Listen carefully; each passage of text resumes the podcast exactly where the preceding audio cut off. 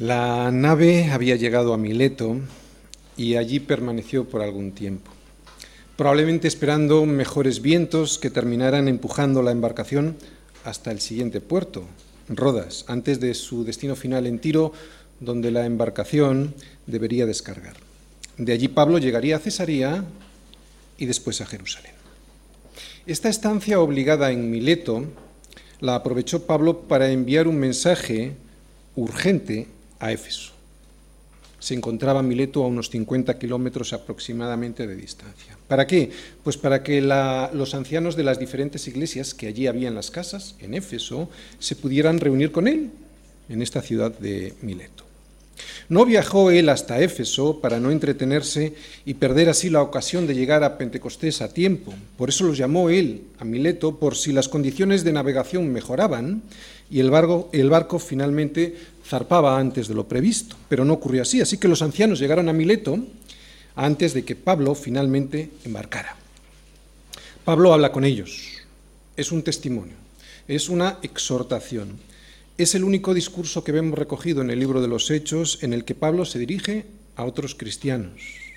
En anteriores ocasiones lo que hemos visto es que Pablo habla a judíos y a gentiles, pero hoy Pablo le va a abrir su corazón a otros ministros como él.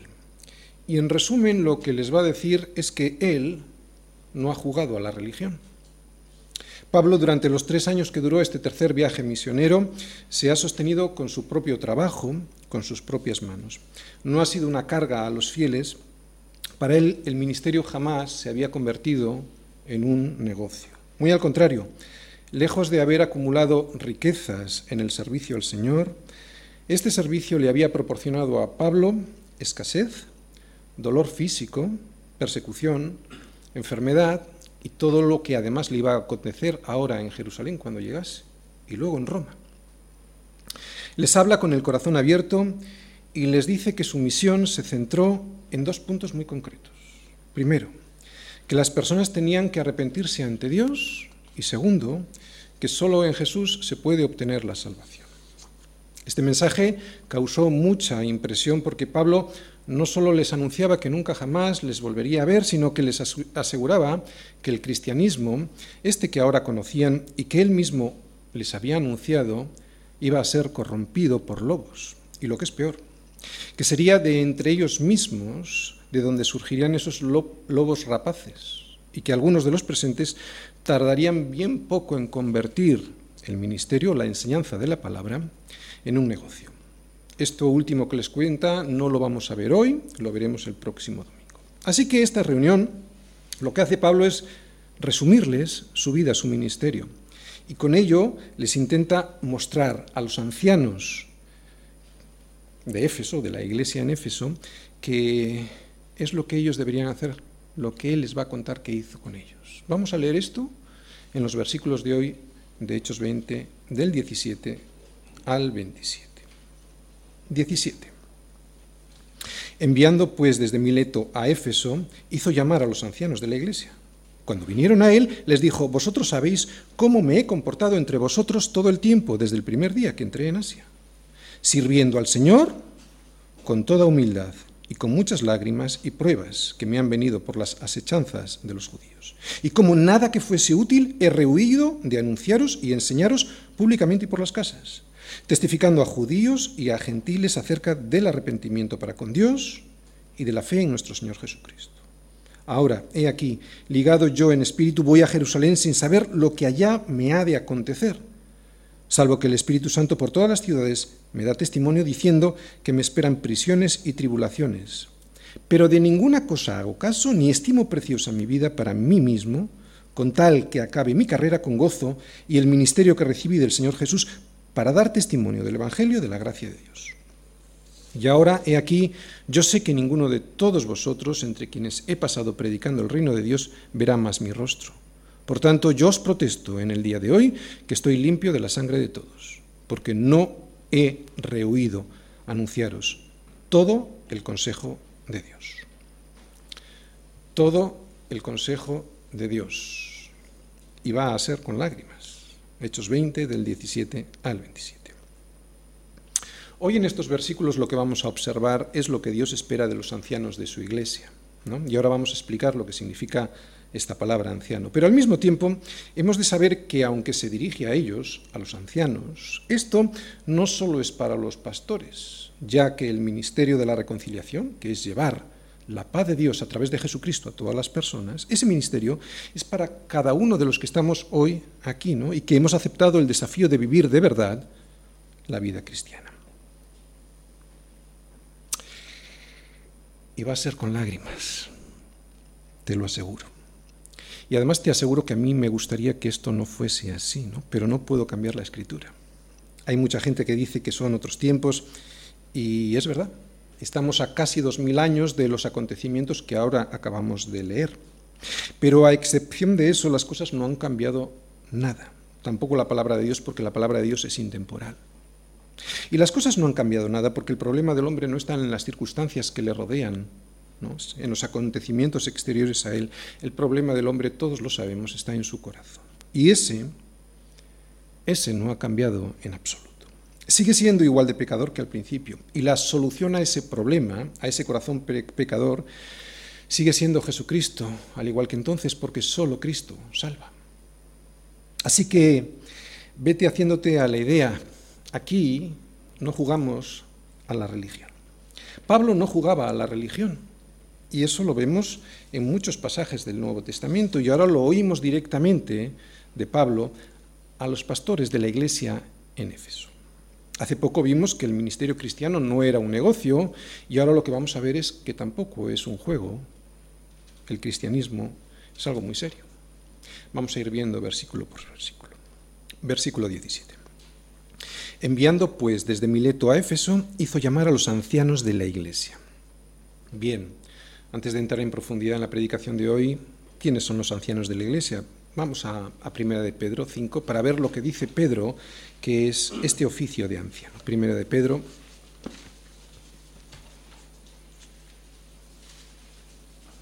Fíjate.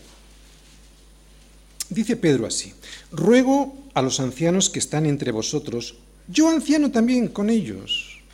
Pedro, el que alguno dice que es, bueno, no, no voy a entrar ahí, no está sobre ellos, es igual al resto de los pastores. Lo vemos aquí, el propio Pedro dice que él mismo es un anciano también con ellos, no sobre ellos, ¿de acuerdo? Por si alguien tenía alguna duda.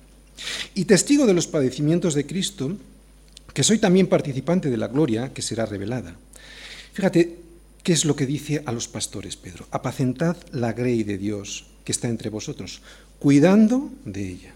No por fuerza, sino voluntariamente. No por ganancia deshonesta, sino con ánimo pronto. No como teniendo señorío sobre los que están a vuestro cuidado, sino siendo ejemplo de la grey. Y cuando aparezca el príncipe de los pastores, vosotros seréis la corona incorruptible de gloria. Esto es un pastor. Los oficios de la Iglesia en el Nuevo Testamento son dos.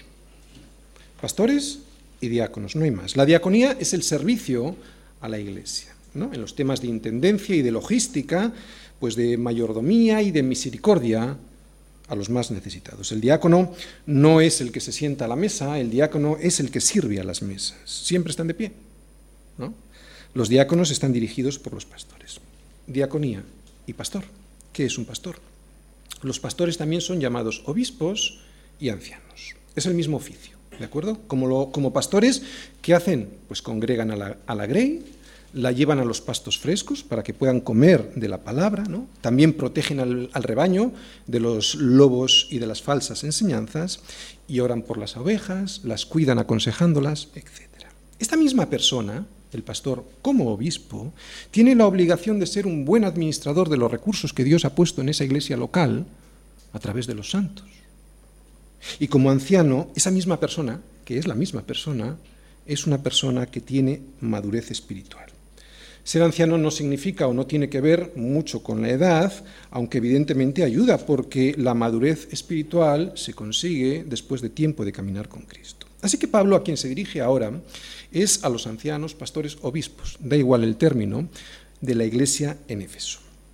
Quiero que leáis el versículo 28 de Hechos 20, no vamos hoy sería el último versículo de hoy, pero no lo vamos a ver, para que comprobéis cómo Pablo, a estos mismos que ha convocado en Éfeso, a los cuales llama ancianos, también ahora les va a llamar obispos. Fíjate, Hechos 20, 28. Por tanto, mirad por vosotros, está hablando a los ancianos de Éfeso, ¿eh? y por todo el rebaño en que el Espíritu Santo se ha puesto por obispos, para apresentar la iglesia del Señor, la cual él ganó por su propia sangre. ¿De acuerdo? Oficios en la iglesia, diáconos y pastores pastor, anciano y obispo, es la misma función. Y ahora viene una enseñanza extraordinaria, ¿no? En el siguiente versículo, y de la boca del mismo Pablo, de cómo se ha de comportar y qué es lo que ha de anhelar un anciano, que es aquel que está encargado de dirigir la iglesia local. Versículo 18. Cuando vinieron a él, les dijo, vosotros sabéis cómo me he comportado entre vosotros todo el tiempo desde el primer día que entré en Asia. Aquí Pablo nos va a dar su testimonio, el testimonio de su comportamiento en su ministerio. Versículo 20. ¿Y cómo se ha comportado? Fíjate, perdón, versículo 19. ¿Cómo se ha comportado? Dice, sirviendo al Señor, con toda humildad y con muchas lágrimas y pruebas que me han venido por las asechanzas de los judíos. Bien, en este versículo de 19 vemos la primera enseñanza para nosotros, porque esto no solo es para los pastores, ¿no? Aquí se nos enseña cuál es el primer error que todos nosotros debemos evitar. ¿Cuál es? Que no debemos servir a los hombres, que quien debemos de servir es a nuestro Señor. Nuestro trabajo no es tanto complacer a los demás, aunque estamos para servirles, sino que nuestra función es servir al Señor. Así se trata, pues, de agradarle a Él en todo. No pretendemos caer mal a la gente, pero hemos de saber que no vamos a caer bien a todo el mundo.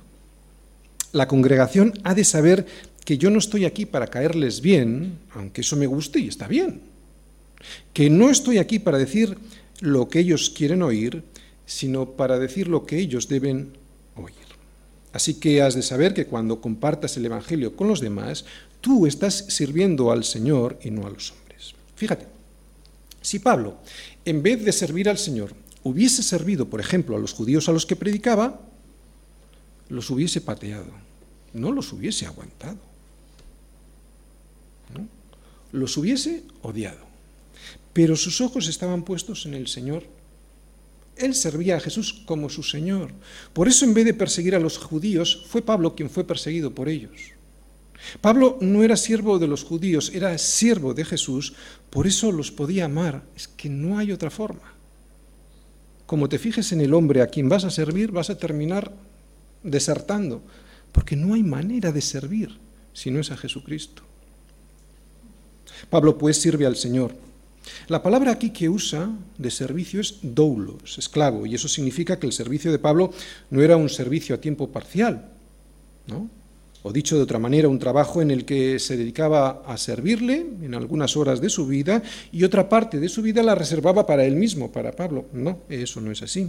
Este servicio de Pablo al Señor era el de un esclavo, alguien cuya existencia es toda para su Señor. Estaba destinado al servicio de su Señor, un Señor que poseía de él absolutamente todo, su tiempo, su salud, sus posesiones, su voluntad sirviendo al Señor. Y este versículo 19 nos dice que el servicio al Señor no se hace de cualquier manera, que ha de hacerse con humildad, lágrimas y pruebas. Humildad. Ser humilde no significa ser débil y decir a todo que sí o aceptar cualquier trabajo que los demás te piden. Ser humilde lo primero que significa es lo que acabamos de ver, que a quien sirves es al Señor Jesús y no a las demás personas. Y una vez entendido esto, la humildad significa estimar a los demás como superiores a ti mismo, ¿no? O sea, poner las necesidades de los demás por encima de tus propias necesidades. Pero fíjate, ahí dice que Pablo no sirve con humildad, sino que sirve con toda humildad.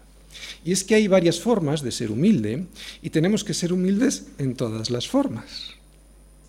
Vamos a ver, yo he hecho un resumen de siete formas de ser humilde que veía en Pablo, ¿no? Y por lo tanto que también se debieran de dar en nosotros. Por ejemplo, primero, solo se gloriaba en la cruz de Cristo, nunca en sus capacidades personales. Cristo era su gloria y su capacidad. Quien capacitó a Pablo fue Cristo, no fue Gamaliel. Tuvo por basura todo lo que, habría, lo que había aprendido de Gamaliel. Segundo, Tampoco se gloriaba en sus propios esfuerzos, sino en los que producía el Señor en él. Tercero, nunca intentó explicar lo inexplicable, lo que el ser humano jamás podrá entender. Por ejemplo, él simplemente expresó las ideas que del Señor sabía. Por ejemplo, nunca intentó explicar la aparente contradicción que hay entre predestinación y libre albedrío. Nunca se rebeló contra Dios, a pesar de las negativas de Dios a sus peticiones, ¿no? Y también siempre estuvo dispuesto a estar a los pies de Cristo para aprender. Ese es el, cuarto punto que yo he visto. Quinto, ese miserable de mí, ¿quién me librará de este cuerpo de muerte? que leemos en Romanos, expresa lo, indigno que él se consideraba a sí mismo. Qué diferente a la soberbia con la que hoy se expresan muchos de los que se autodenominan apóstoles. Sexto, era bondadoso y poseía ese amor que es sufrido y que todo lo espera, que todo lo soporta y que todo lo cree. Y toda humildad incluye también este aspecto de ser generoso. Séptimo, Pablo siempre trabajando muchas horas después del servicio a los hermanos. Hacía tiendas hasta altas horas de la noche, siempre trabajando para proveer sus propias necesidades y las de los demás.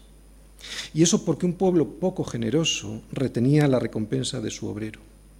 Y aún así, Pablo habla con amor de estas personas y les habla también con amor a aquellos que le negaban el sustento. Esto es humildad. Y el servicio al Señor se hace con toda humildad.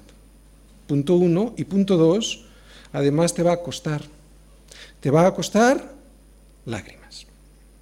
Va a ser con lágrimas. Vas a tener que amar a quien no te ama. Así que aquí no habla de llorar por ti mismo y tus problemas, de hecho las lágrimas por los dolores propios son un síntoma del egoísmo, ¿no? Aquí está hablando de las lágrimas que se producen al ver las necesidades de un mundo perdido, de un mundo que no solo te va a despreciar, sino que te va a perseguir.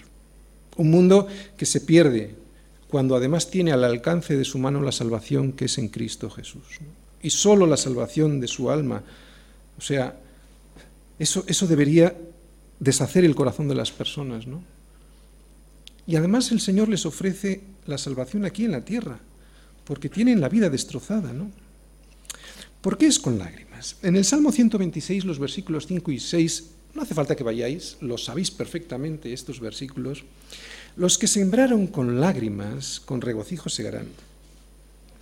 Irá andando y llorando el que lleva la preciosa semilla, mas volverá a venir con regocijo trayendo sus gavillas. ¿Cómo va el que presenta la palabra? Andando y llorando y es que va a ser con lágrimas. Así que vemos que el servicio al Señor se hace con humildad, con lágrimas y con pruebas. Si algo hemos visto en el libro de los Hechos, si algo hemos visto especialmente en la vida de Pablo, es que servir al Señor es una durísima prueba. Es entregarlo todo y sin esperar nada a cambio. Así que esto es lo que se ha de dar en tu vida si quieres servir al Señor, ¿no? Es dar la vida en, amor y eso te va a costar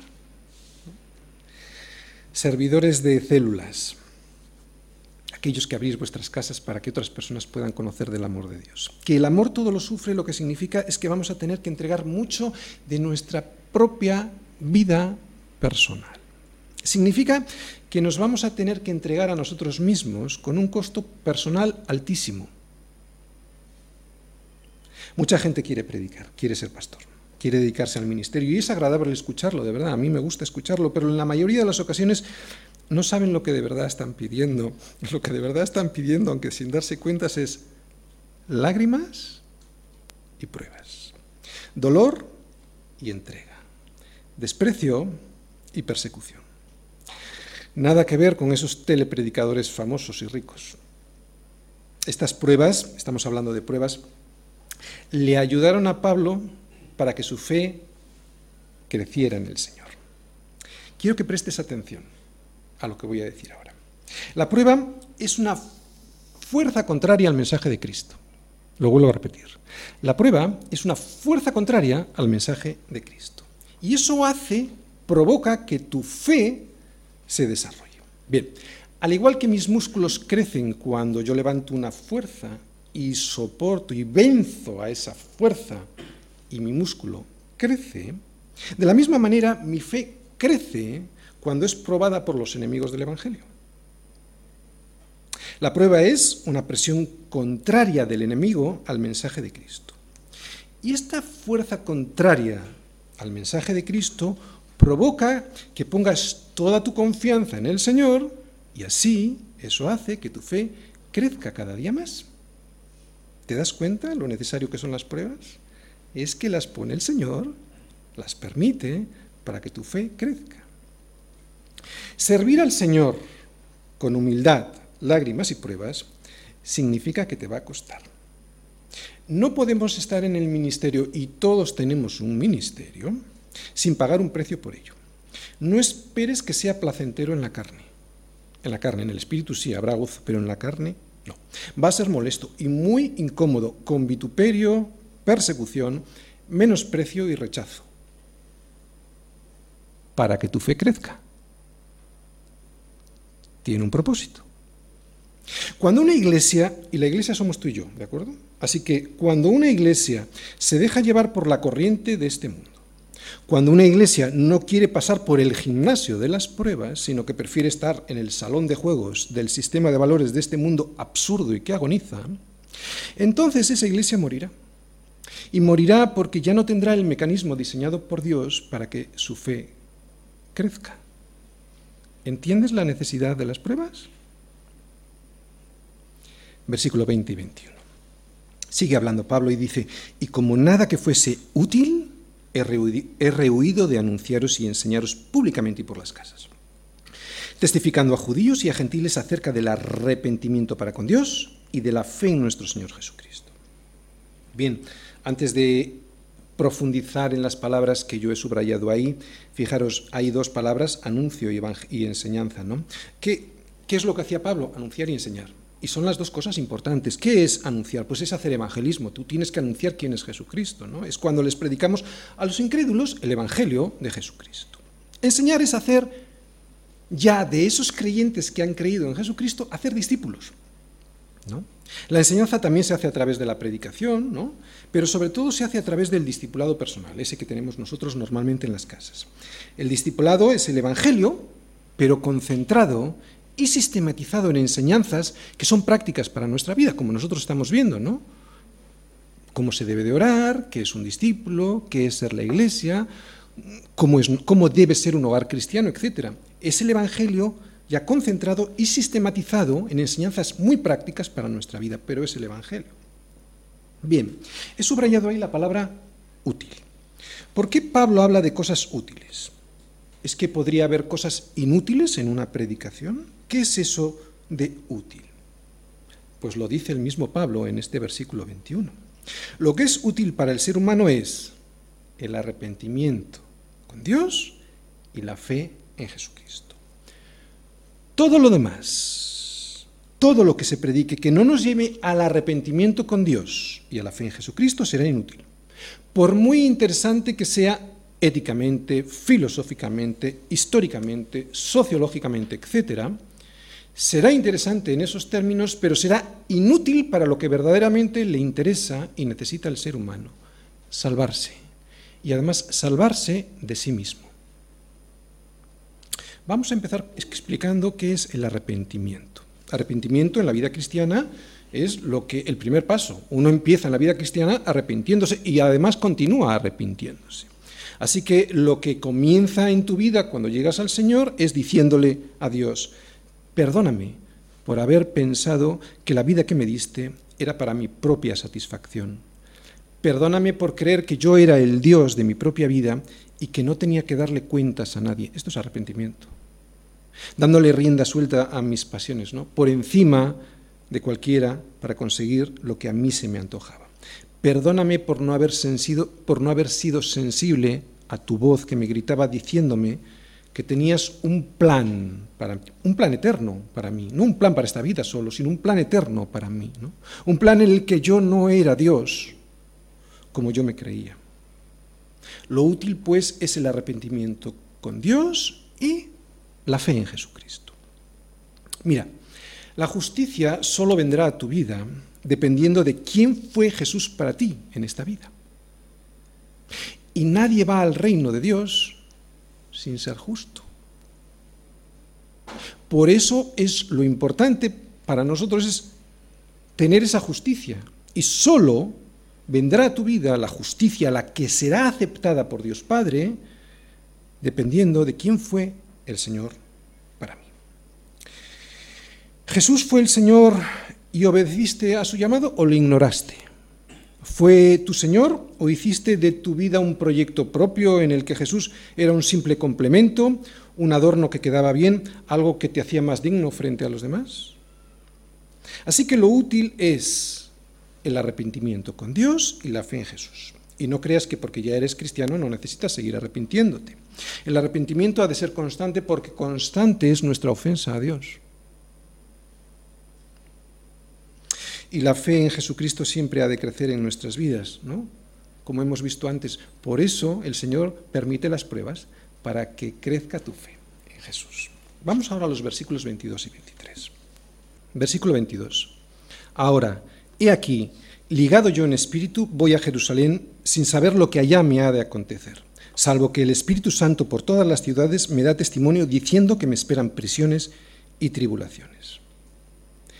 Si os fijáis, lo que se ve entre los versículos 22 y 23 es obediencia. Pablo obedece, aunque intuye que va a ser perseguido. Lo primero que a mi vida trae la obediencia es bendición. Quiero que prestes atención a esto porque es muy importante para nuestras vidas, para tener la confianza en el Señor. Mi padre sabe mucho mejor que yo lo que necesito para vivir de verdad, para no morir en este mundo caótico.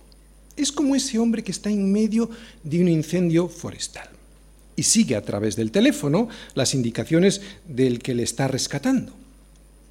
El que está en peligro no hace nada según su propio criterio, solo obedece a aquel que le está rescatando. Y el que le está rescatando sabe perfectamente cuál es la situación porque la ve desde arriba, desde el helicóptero. Pues mi Padre, que está en los cielos, a través de la escritura, que es mi teléfono, me dice, sal por allí del incendio. Y yo le obedezco. Puede que otros sean aparentemente más listos que yo y que no le hagan caso a Dios cuando Él les está diciendo cómo salir del incendio de sus vidas. Pero mi sabiduría consiste en la obediencia a Dios. Yo prefiero obedecer a Dios que ser sabio en mi propia opinión. Pero en estos versículos vemos algo más. Vemos que esa obediencia en muchas ocasiones me traerá dificultades con un mundo que odia a Jesucristo.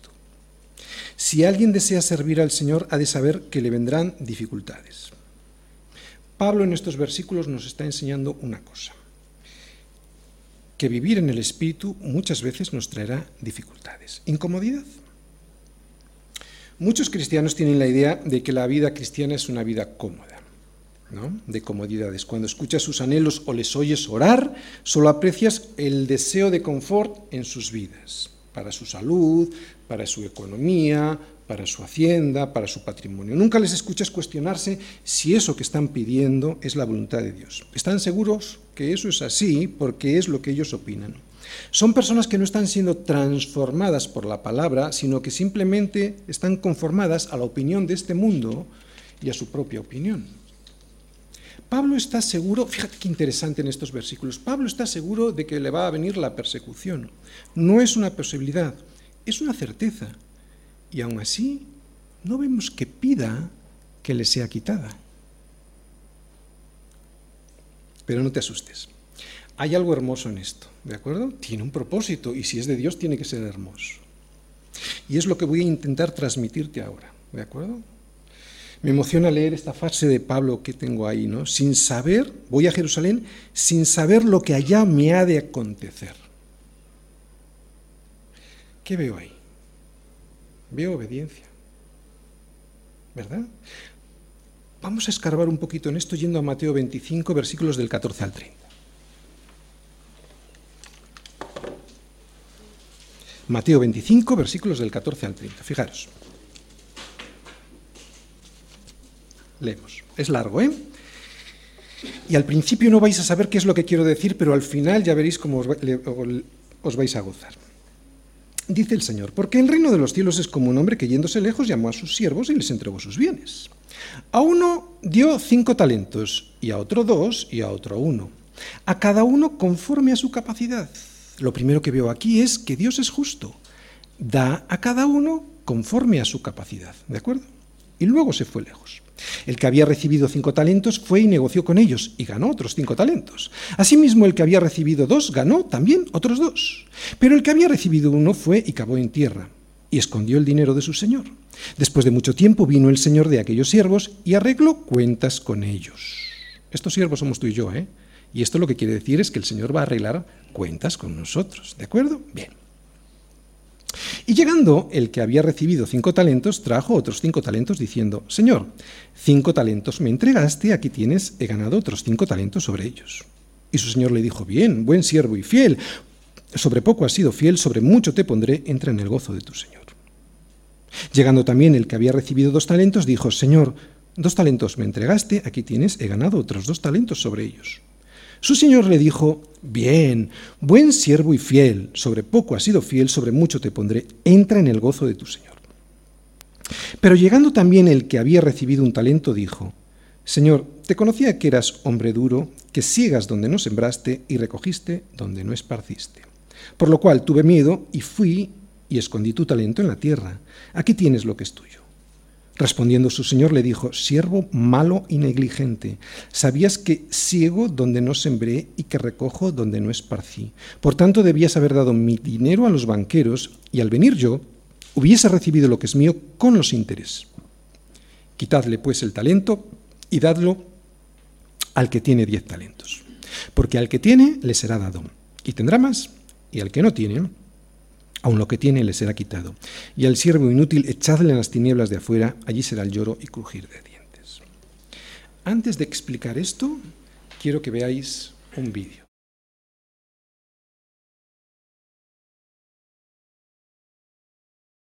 off the team, whatever. You know, just there's so much instability, so much that we don't understand, that, that we don't know. For me, growing up, it was uh, a lot of you guys know my mom died giving birth to me.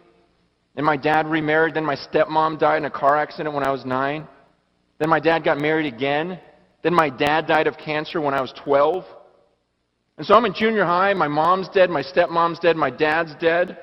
The only close relatives I had were my, my aunt and uncle, George and Sandra. And then when I was in high school, they got in a fight, and my uncle George shot and killed my aunt, and then stuck the gun to his own head, killed himself. So I'm 16 years old, and this is life to me, going, man, what's next? Everything seems to be falling apart, and we get a little worried, we get a little scared. And this is what Christians do. You know, they try to serve God, but then things get a little rocky, and things get a little unstable. And so we go, okay, that was nuts. I don't, I don't want to, I don't want to live like that. Let me, uh, let me hold on. And this is your routine. This is what so many people do. They go, you know what? I'm not going to try anything crazy. I'm just going to sit here and uh, I'm just going to hold on. And uh, this is what you look like.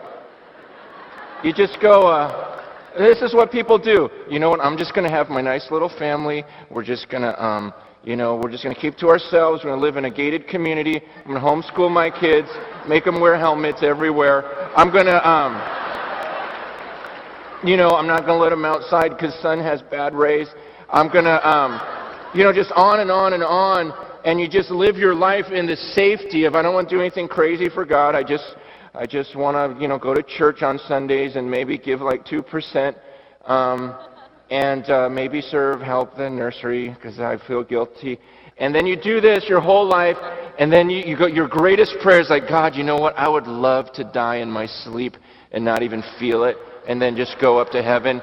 And so th- you want to die like this, just in your sleep, ooh, right in the middle of a dream, good dream, the dream you're going to heaven, and you don't even feel it. And then suddenly you wake up, you stand before the judge, and you go, Now, if uh,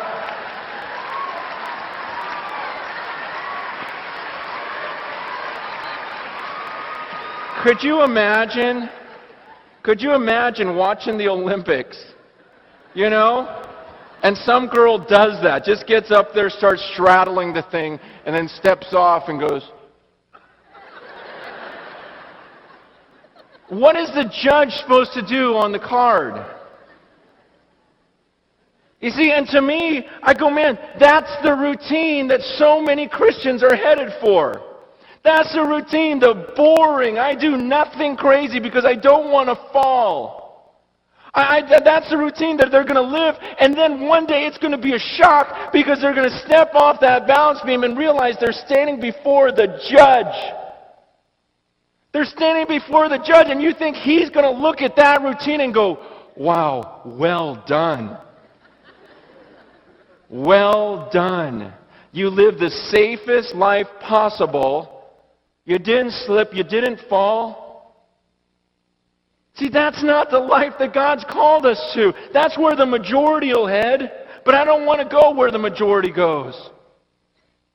¿Cuántos de nosotros tenemos dones y talentos, pero por miedo al fracaso no arriesgamos? Y claro, no fracasamos. Y resulta que pensamos que como no fracasamos, hemos ganado. Pero Dios nos está diciendo, te he dado talentos y ni siquiera lo has intentado. Cuando alguien tiene dos talentos, debe recordar que tiene dos cargas sobre sí. Y cuando alguien tiene cinco, cinco cargas tiene. Y por lo tanto, cinco veces más responsabilidad que el que tiene tan solo un talento. Lo que quiero explicaros es lo siguiente, somos deudores. Somos deudores a Dios de nuestros talentos. ¿Cuánta gente se jacta de lo que tiene y qué tenemos que no nos haya sido concedido gratuitamente? ¿Es tan ridículo jactarse de nuestros talentos? Son débitos. Son débitos. Debemos dar cuenta de ellos al Señor. Y te voy a poner un ejemplo de, para que veas lo que quiero decir con que son débitos. Jactar, jactarse de que uno predica mejor o puede llegar a predicar mejor que otro, o que uno canta mejor que otro, es tan ridículo como aquella persona que se jacta frente a otra de que debe, debe 10.000 euros al banco frente a tú que, que debes 100. Es tan ridículo como eso porque los talentos son débitos. Vamos a tener que dar cuentas al Señor y con intereses. Los talentos nos serán requeridos con intereses. Es lo que acabamos de leer en Mateo 25, ¿o no? Y para devolver los talentos con sus intereses debemos, lo que acabamos de ver aquí, todo lo contrario, debemos arriesgar. Debemos estar dispuestos a vivir una vida insegura, a vivir una aventura de fe en Jesucristo. Y no te preocupes, a veces lo vas a pasar mal, lo promete Cristo y nos lo asegura Pablo. Pero fíjate lo que nos dice el apóstol Juan en Apocalipsis si no vivimos la vida cristiana así, arriesgando.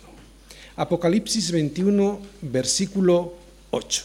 Fíjate, lo, los primeros que no van a entrar en el reino de los cielos son los siguientes. Apocalipsis 21, versículo 8.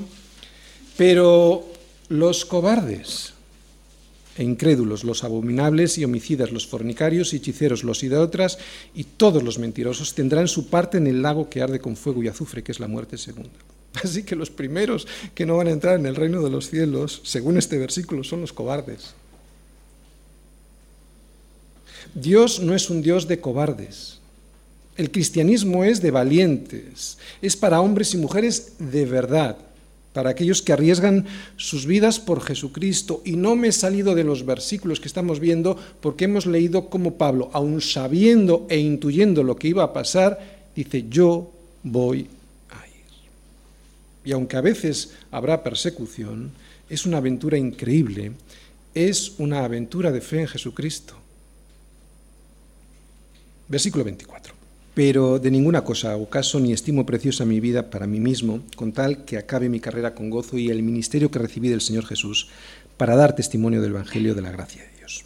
Pero, he subrayado solo esta palabra, ¿no? Pero, este pero de ninguna cosa hago caso significa que a pesar de la persecución que él sabía, Pablo no se centra en otra cosa que dar testimonio del Evangelio de la gracia de Dios pero es que mi padre, pero es que mis amigos me dicen, pero es que mi jefe, pero dice Pablo, de ninguna cosa hago caso, ni estimo preciosa mi vida para mí mismo, dice él. No es que no estime la vida, sino que no la estima preciosa para sí mismo.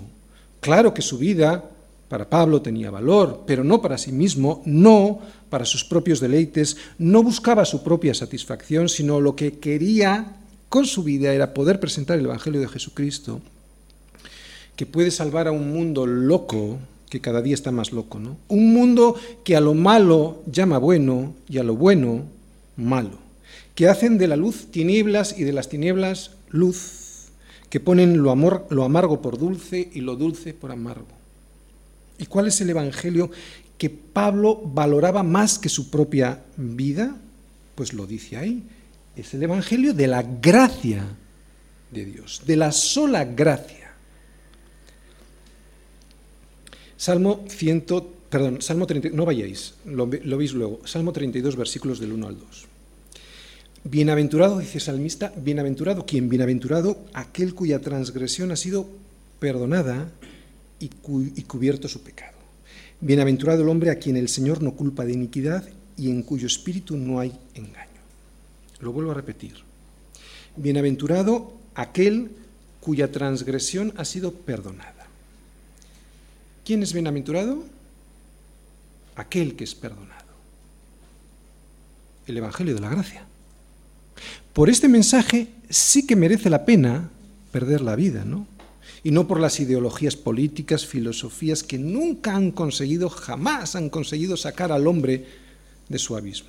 Es un mensaje que dice que por medio del pacto de la sangre de Jesucristo podemos ser justificados delante de Dios y solo por gracia, no por obras, solo por la fe en Jesús. Dice, ni estimo preciosa mi vida para mí mismo con tal que acabe la carrera con gozo. Pablo no estaba harto de vivir, ¿no? él valoraba la vida, pero esa vida, comparada con terminar su carrera y llegar a Jesucristo, y además terminarla con gozo, no tenía ni comparación, ¿no? ni comparación. Por lo tanto, lo que Pablo tiene en mente, por eso entendemos ahora Pablo que pueda soportar la persecución, no tiene en mente el camino, ¿no? Él sabe que en ese camino va a haber persecución, sino la meta. Pablo consideraba su vida como una carrera en la que hay que correr, sí, pero no le importa tanto la pista sobre la que corre, sino la meta a la que quiere llegar, que es Jesucristo. ¿Qué me enseña a mí, a mí esto? Pues lo que hemos visto hasta ahora, ¿no? Que no hay nada más tonto en la vida cristiana que vivir una vida sin riesgo por Jesucristo. Lo peor no es el sufrimiento. De verdad, hermanos, no es el sufrimiento. Lo peor, ¿sabéis lo que va a ser cuando termine nuestra vida? Haber vivido una vida que no haya valido la pena vivirla, como hemos visto en ese vídeo. Viviendo egoístamente y no arriesgando nada por Jesucristo, ¿no? que es lo que nos está diciendo Pablo que hacía. No estimo mi vida para nada, me voy hasta Jerusalén, ¿no? para enseñarles a ellos el Evangelio de Jesucristo. No hay nada más triste que llegar al final de nuestra vida y saber que nada ha valido la pena. Veo a mucha gente así, llegando a los últimos días de su vida con un gesto de amargura dibujado en su rostro y echando además la culpa de todos sus desastres a los demás. ¿no? Qué triste es saber al final de tus vidas, al final de tus días, que tu vida ha sido en balde y que nunca has disfrutado ni tenido el gozo ni el contentamiento de Jesucristo. Así que yo te animo a que te arriesgues por Jesucristo, que no te agarres a la barra para luego levantarte y que te pongan un 10. vive una aventura de fe con Jesucristo. Es increíble, pero es por fe. Es una aventura, pero es por fe.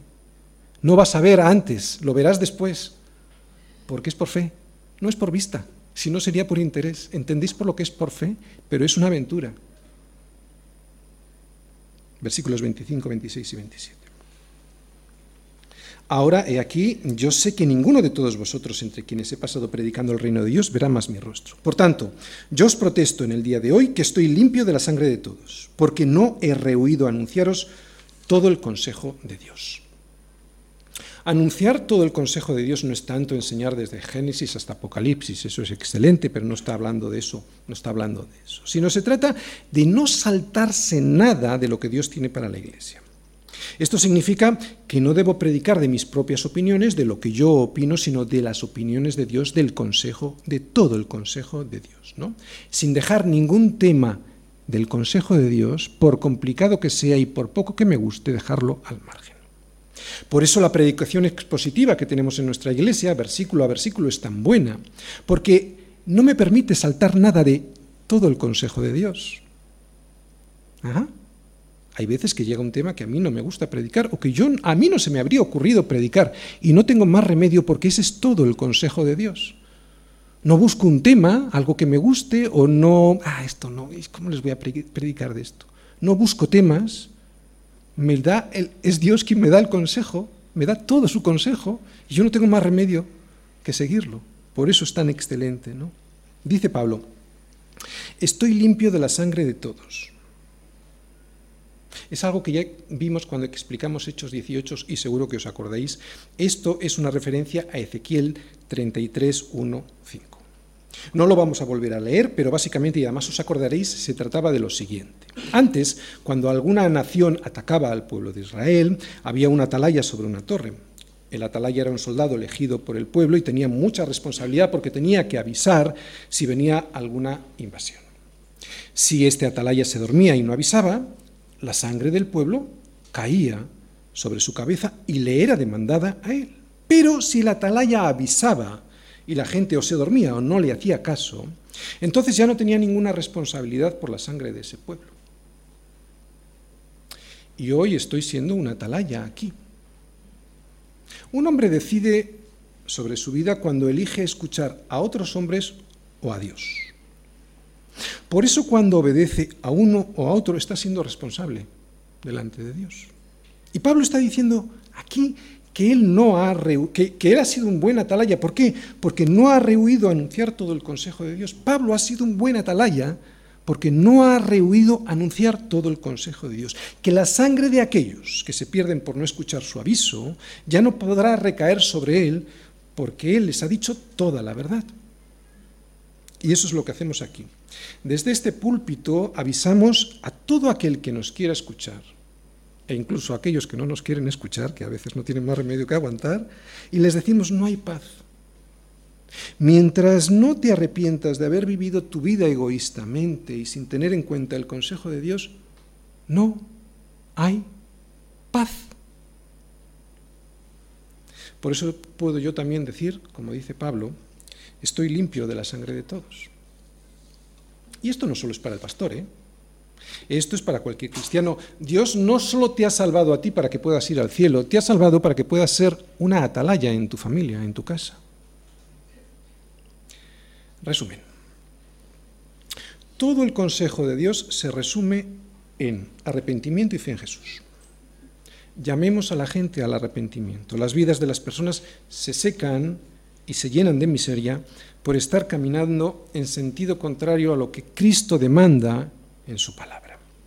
Debemos llamar al arrepentimiento a la gente que piensa que está bien, porque como no mata y no asesina, pero que hace de su vida un proyecto propio, que vive como si no hubiese quien le fuera a pedir cuentas de todo aquello que le fue dado y que lo utilizó para su propia satisfacción y deleite. Debemos llamar al arrepentimiento como Pablo lo hacía a esas personas que no tienen en cuenta a aquel que les dio todo lo que tienen y con un propósito y que además va a ser demandado con intereses. Todos debemos saber cuál es ese propósito, porque ignorar ese propósito que Dios tiene para nosotros nos va a llevar al desastre, no solo en la vida eterna, sino también aquí. El primer paso para deshacer este desastre se llama arrepentimiento.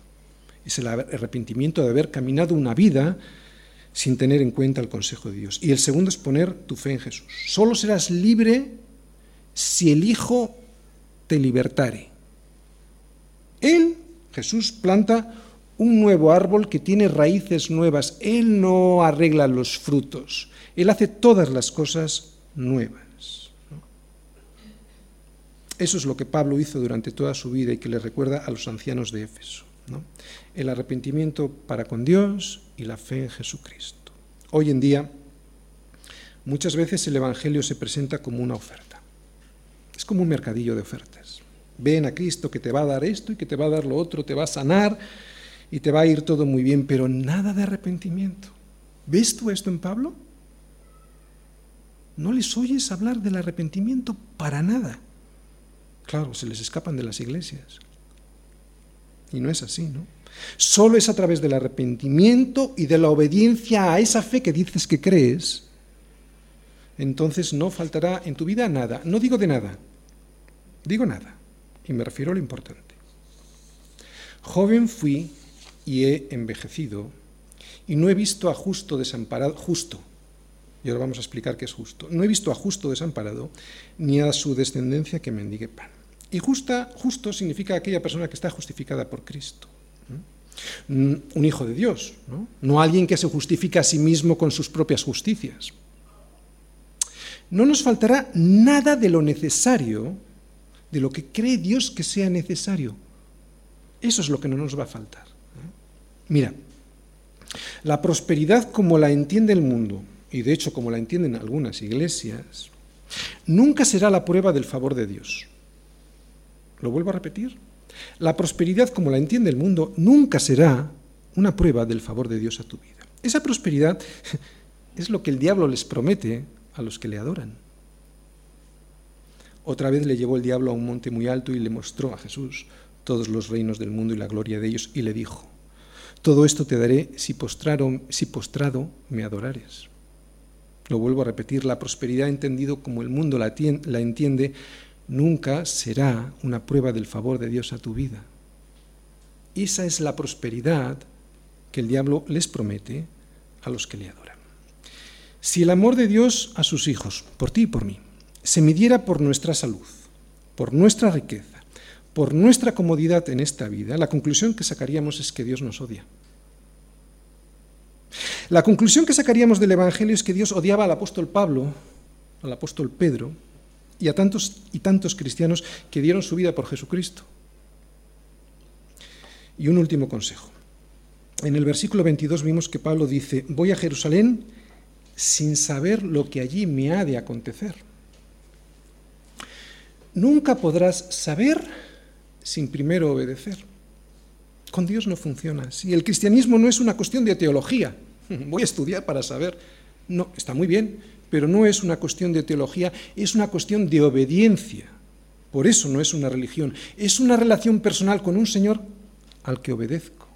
Y será entonces cuando me haga entender, ¿no? Y además me va a hacer entender lo que más me importa en la vida, saber cuándo y dónde estoy para sacar, sacar mi vida del incendio ese. Así que vive y vive obedeciendo, porque el que vive obedeciendo no muere en el incendio, sino que vive para siempre. En Proverbios 1.23 dice, Volveos a mi reprensión, dice el Señor, volveos a mi reprensión, y aquí yo derramaré mi espíritu sobre vosotros y os haré entender mis palabras. Volveos a mi consejo, volveos a mi reprensión y os haré saber mis palabras. Dios quiere que sepas pero quiere que sepas para que no te pierdas. Y te aseguro una cosa, es mejor la corrección de Dios que las consecuencias de tus errores.